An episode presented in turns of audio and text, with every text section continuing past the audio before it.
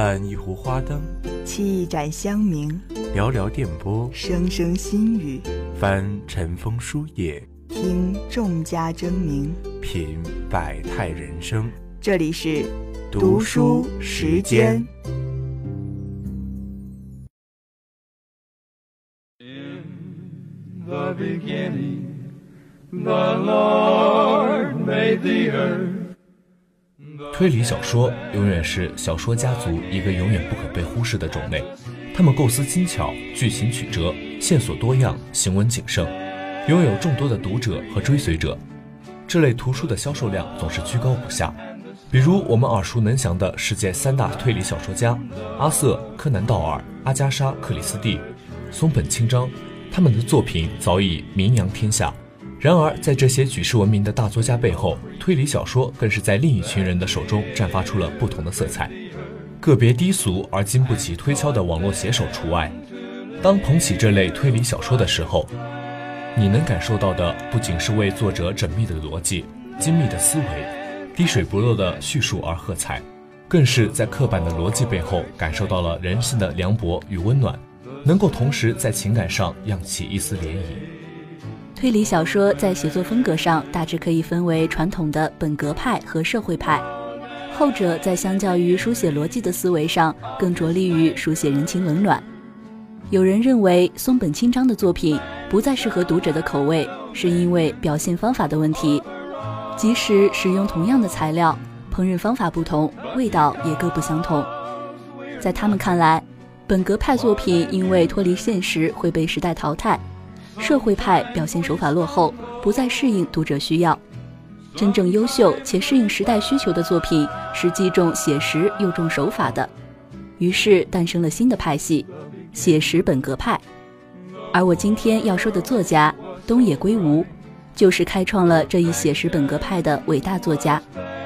一九五八年二月，日本大阪深野区，东野圭吾出生。与读者脑海中幻想的畅销书作家生活不同，东野圭吾曾经租住在不足十平米的平房里。用他的话来说，上厕所要跑去屋外，屋里会有蜈蚣光顾。一九七四年，东野从大阪市立小路小学和市立东生野中学毕业后，进入了同一城市的府立板南高等学校读高中。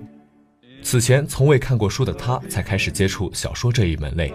于是他读到了一本以高中生为主角的推理小说，觉得这样的小说实在有趣，自己好像也可以写写看。这成为了他以后从事推理创作的最初契机。东野圭吾是一位尝试性作家，出道至今一直不断探索独特的小说风格，在吸收国内优秀作品养分的同时，不断开拓创新，形成了写实本格派风格。在东野看来，没有什么元素不能被运用到推理小说中。因而，他的小说表现出多领域的融合性。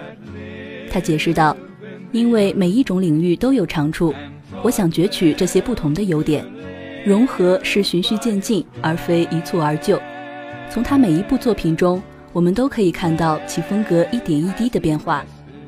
按照小说主题和艺术手法的不同，东野圭吾的小说创作可以分为三个时期，分别以1990年创作的《宿命》。”和1997年创作的《名侦探守则》和《名侦探的诅咒》为界，东野在后期大量涉及社会和人性问题，从泡沫经济到阪神大地震，从家庭结构变化到女性地位提升，从青年道德滑坡到社会信任危机，九十年代日本社会发生的重大事件和思潮变革，几乎都能在他的小说中找到。这些是人类永远需要关注的命题，永远不会过气。将人的悲剧根源归结为社会和时代的顽疾，东野的小说做到了社会性，俨然成为了二十世纪九十年代日本社会的全景图。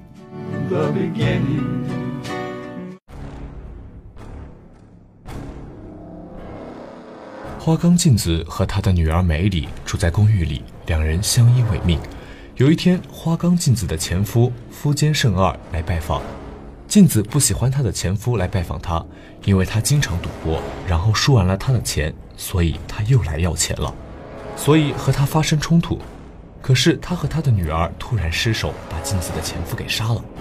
他们俩不知所措，隔壁邻居食神便出手帮助他们。他是一位天才数学家，他运用他特别的逻辑来帮助他们。食神经常到镜子的店买便当，因为他暗恋镜子。过了几天，警察发现了一具尸体。警方调查后得知尸体是福间慎二的尸体，警方便拜访静子，可是他们都有不在场证明。警方搜查了几天，可是还是找不到线索。于是草剃警官只好再找天才物理学家汤川学来帮忙。一开始汤川不想帮忙，可是他得知镜子的邻居竟然是他大学时的好朋友食神，所以才引起了他的兴趣。汤川也无法找到真相。就在他想要放弃的时候，一件意外的事情发生了，他开始怀疑食神是这案件的关键人物。过后，食神来自首。食神帮助镜子逃脱法律的制裁，是因为他深爱镜子。这部小说的看点，除了精彩的逻辑推理，更富有激烈的逻辑争斗和深刻的社会现实问题。其实，在作者狠辣的叙述当中，我们很容易捕捉到小说中的矛盾点。常规推理小说对于冰冷而毫无温情的逻辑思维的矛盾推理，早已不再局限。在这部小说中，更是深入到了生活和社会情感方面。在推理的过程中，逐渐浮现出来了一个又一个完整而又带有自身情感与性格的形形色色之人。我想，这相较于一部文学作品的完整性，显得更加丰富而真实，更容易吸引和打动读者。我们可以看到食神和汤川两位高手之间的逻辑较量，可以看到花岗镜子对于情感方面的矛盾。可以看到食神冰冷的逻辑思维背后的情感热量，可以看到法律与人情之间游移的矛盾与原则，各种势力相互交织，各种矛盾相互纵深，使得故事朝着多个方向发展渗透，逐渐深入读者内心，同时完成了作者对于社会的深度剖析和对人性的真实解读。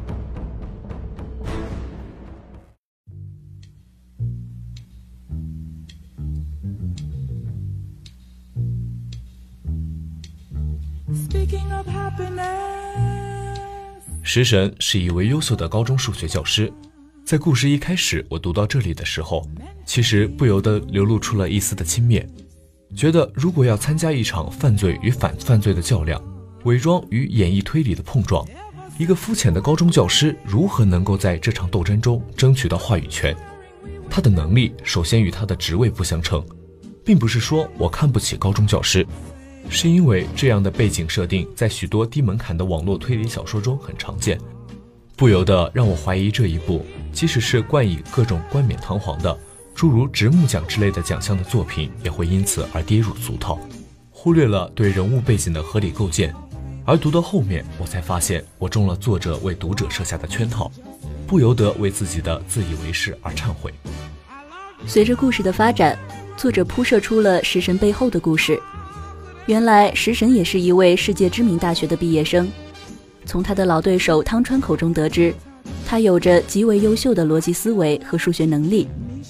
在汤川这样一位知名大学研究者唯一敬佩的数学家这一描述中，更增加着读者对于食神背景的考量和揣测。他之所以选择了平庸的高中教师这一对于学术前沿建设没有太大贡献的职位。原因却在于食神自己对于数学的痴迷，已经不愿深陷社会对于他的桎梏，不愿只为待在大学那样一个有了简历就有了俸禄的工作岗位上，在那里人情世故对他逻辑思维的干扰会很大。他为了追求冷静与专注，选择了这样一个相对与世无争的职业。从这里，我们仿佛可以读出，在食神这样一个人身上，这样的选择反映了经济性质。在他的身上远远大于了他的社会性质，为后来又一个情节的转折埋下了一个天大的幌子。至少对于我是没想到，作者细致入微的人物设定居然带有了如此看似肤浅的欺骗性，这让我对于东野圭吾对于读者心理的把握产生了敬佩。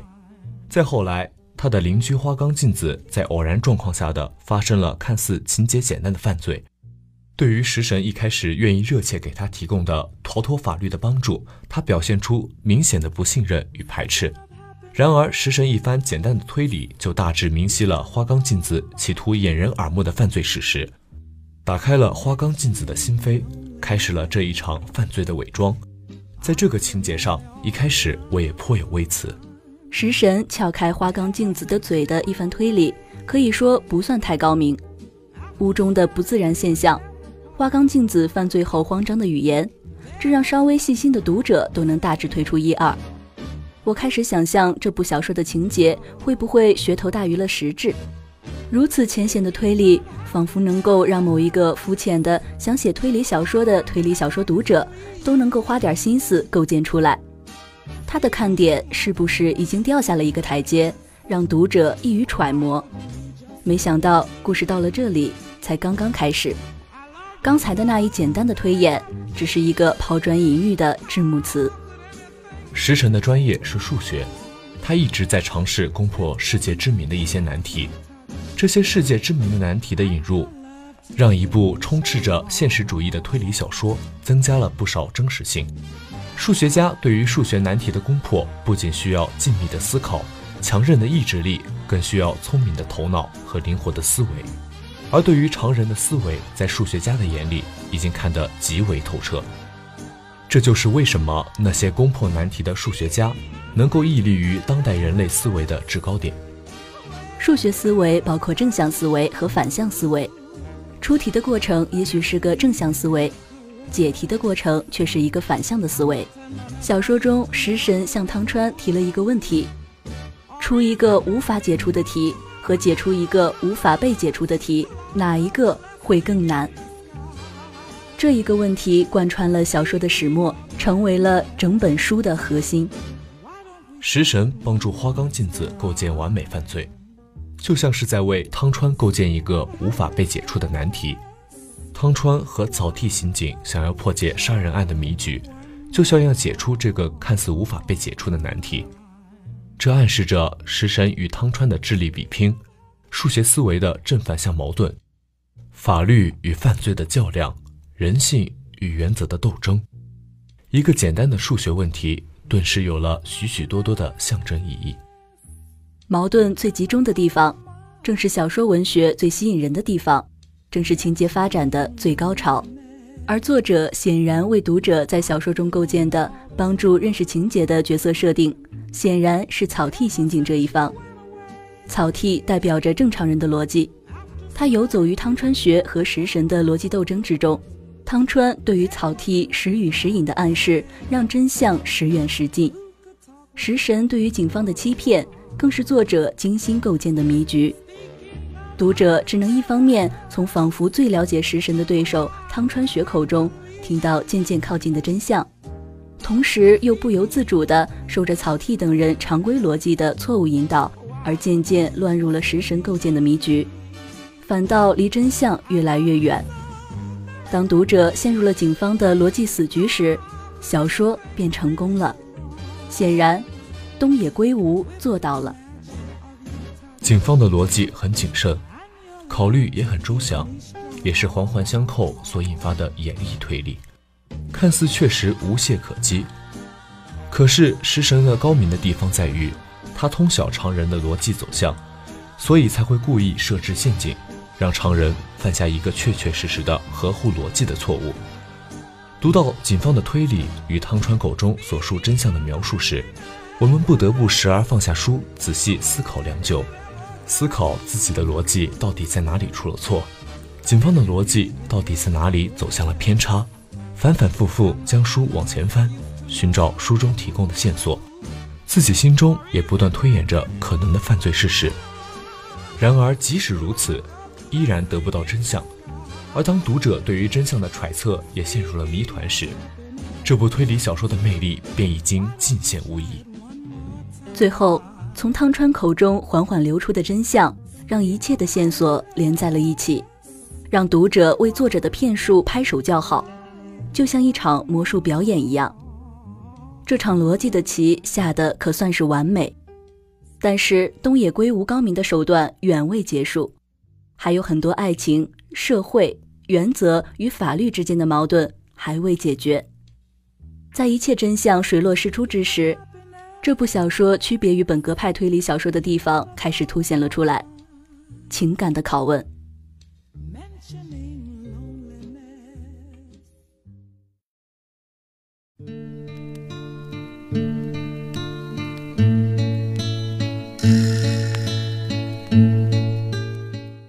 食神对于从之前自己给自己伪装的变态跟踪狂的形象中脱离出来，完全朝着另一个令人结舌的方向发展了过去。他对于花冈镜子的爱如此浓烈，以至于他放弃了未来，放弃了自由，放弃了能够奋斗在数学前沿的机会，只为能够还花冈一个法律惩罚的逃脱，看着自己爱的人幸福。这样如此迅速的形象的更迭，快到让人目不暇接。一个看似经济适用主义的理性之人，食神，竟有如此不为人知的情感纠葛，实在让人震撼不已。而汤川，就像对手之间的惋惜，老友之间的同情，抱着多情的眼光看着这一切，心中的怅然也是跃然纸上。若不是对于食神的了解，也许这样一个难题确实将成为无解，最终画下句号。但是，就像汤川说的，生活有时候是不合逻辑的，你无法预知未来。就算有着再精密的逻辑构建，谁知道时间的发展会偷偷换掉哪一颗钉柱？这样的生活才叫生活。同时，法律和原则最终战胜了个人情感，为读者的价值观钉上了一个正确的钉子，告诉人们遵纪守法。不侵犯他人的要义，这也比较符合传统的价值观。同时，花冈镜子在最后的时候并没有享受到自由，他经不住良心的拷问，担不起食神对于他这份无法回报的恩情，选择了在监狱接受法律的惩罚。小说在花冈镜子的痛苦声中收尾，所有的矛盾迎刃而解，浑然天成，犹如神来之笔。小说。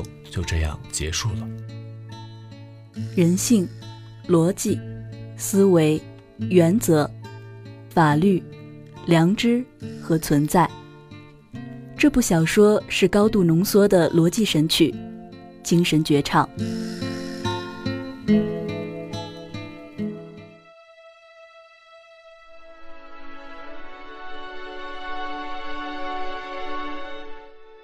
他已毫无留恋。没有理由寻死，但也没有理由活着，如此而已。出自第十九章。这是食神在故事最初时的想法，感觉到自己的人生目标难以达成，感觉到自己的人生价值难以实现，过着无趣的生活。然而镜子母女的出现却改变了这一切。很难说食神是看上了镜子的什么。也许是那双灵动的眼眸，食神从哪里看到了仿佛世界本源的美？也许是激动于这个无人关心的世界，还有人敲开了自己的房门。这种爱很快萌发、成长，变成了支撑食神继续享受生活的巨大动力，世界坐标上的奇迹。这种心情其实人人皆有。很多人在自己的成长经历中都有一个男神或女神的存在，为了他们愿意付出自己的一切，在他们面前，我们显得卑微怯懦。食神在很多人身上都能引发共鸣，也许是他令人印象深刻的原因之一。然而，普通人和食神当然有着巨大的区别。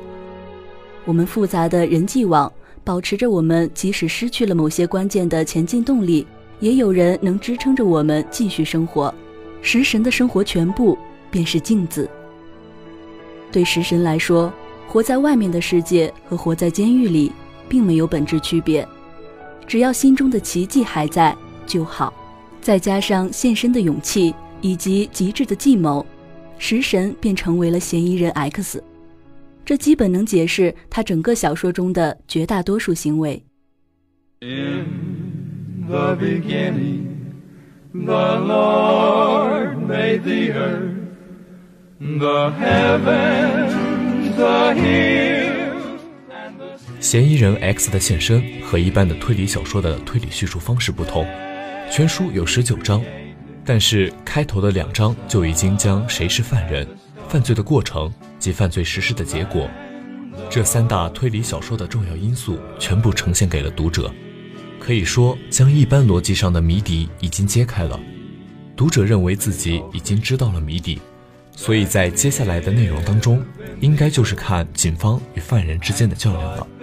殊不知，这正是东野圭吾对全书布局的精妙之处。当真正的谜底揭开时，现身一词的真正意义得以阐明的时候，不由得会为作者的缜密布置感到佩服。嫌疑人 X 的现身这部小说中，对于环境的描写很少，细数之下，也就只有四五处简单的描写，奠定了作品的冷色的基调。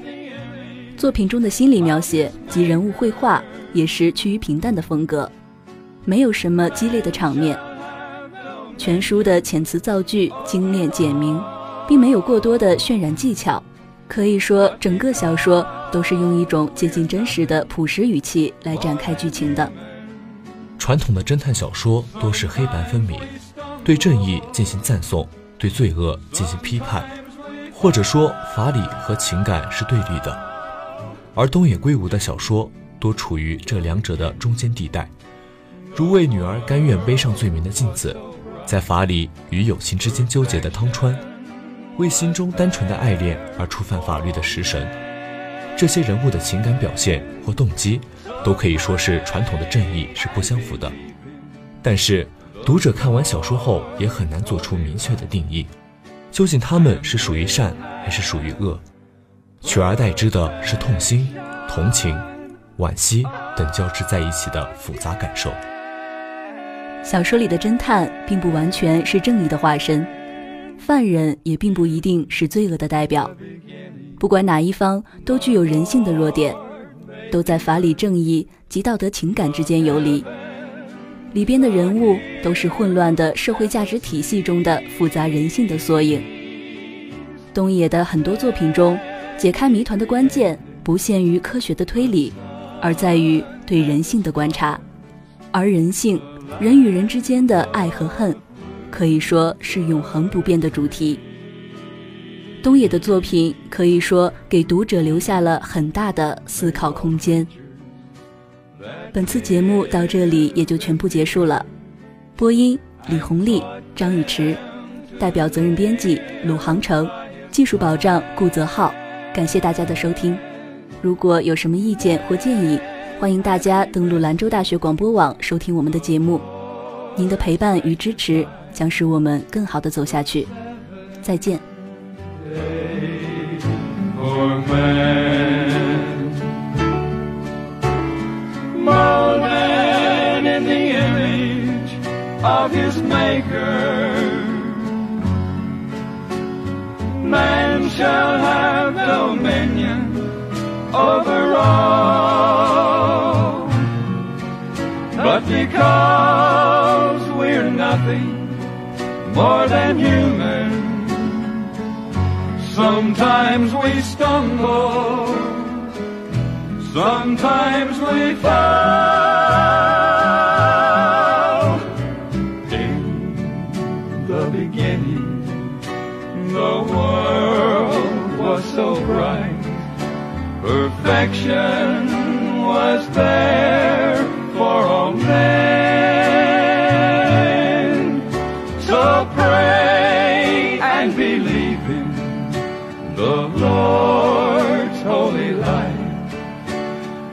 will